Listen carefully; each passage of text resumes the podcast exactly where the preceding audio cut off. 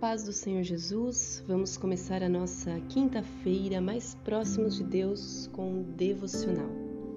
Aqui é Ana Carolina, do Concordas de Amor, e a palavra de hoje está no livro de Obadias. Obadias tem apenas um único capítulo, é um livro fininho que fica antes de Jonas.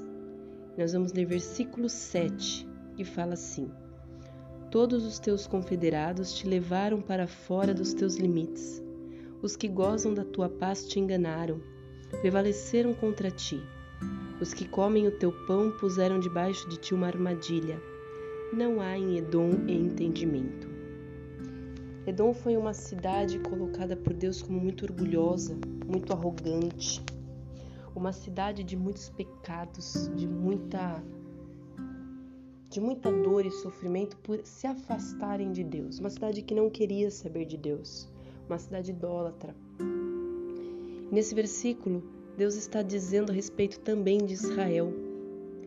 E eu te chamo hoje para ouvir essa mensagem, para confiar em Deus.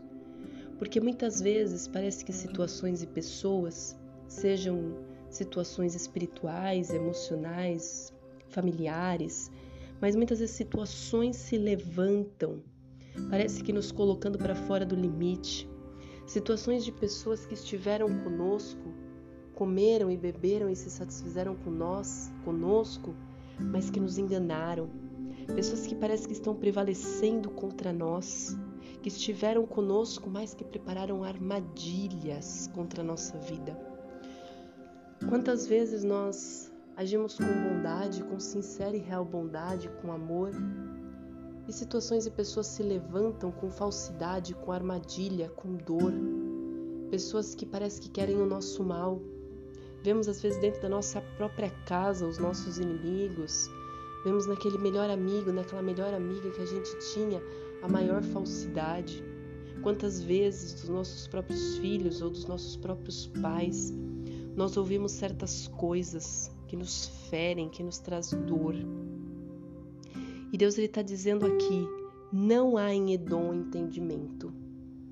Nós precisamos compreender que as pessoas, quando elas agem fora do caminho do Senhor, é porque elas ainda não tiveram um real encontro com Cristo e elas não têm entendimento. E é por isso que Deus sempre quer que a gente deixe nas mãos dele a justiça. Por isso que Deus sempre quer que a gente confie nele. Porque a nós que somos muito pecadores e por conta do nosso pecado é que a gente não consegue exercer uma justiça verdadeira. Mas por isso que a justiça verdadeira e perfeita vem apenas de Deus, porque só Ele é perfeito. E é por isso que Ele quer que a gente deixe na mão dele. Porque se nós formos nos vingar ou fazer justiça com as nossas próprias mãos, será que na verdade o que está acontecendo com a gente não é fruto de uma justiça contra nós mesmos? Então a gente precisa refletir. Muitas vezes a gente não faz ideia do tamanho do nosso pecado e por isso que Deus pede misericórdia. Nós precisamos ter misericórdia com as pessoas e precisamos claramente sermos justos e fazer justiça sim, mas essa justiça, esse ser justo, precisa ser de acordo com a vontade de Deus e não com a nossa. Precisa ser na medida e nas mãos de Deus e não com a nossa, mesmo que a gente execute tem que vir da vontade de Deus e não da nossa. E a gente precisa sempre entender que o outro que faz mal não tem entendimento. Efésios vai dizer que a nossa luta não é contra a carne, mas sim contra principados e potestades. Porque as pessoas têm, todos nós temos muitas vezes brechas abertas para o mal agir. E quando essas brechas são abertas e o mal age, a gente acaba fazendo coisas que a gente nem tem vontade de fazer ou que a gente acha que tem, mas vem do mal. Por isso, compreender e ter misericórdia que o outro muitas vezes não tem entendimento, faz com que a gente consiga orar pelas pessoas e pedir que Deus alcance aquela alma. E enquanto isso, a gente entrega nas mãos de Deus, porque Ele é o justo juiz. Amém? E acredite, Ele vai curar suas feridas.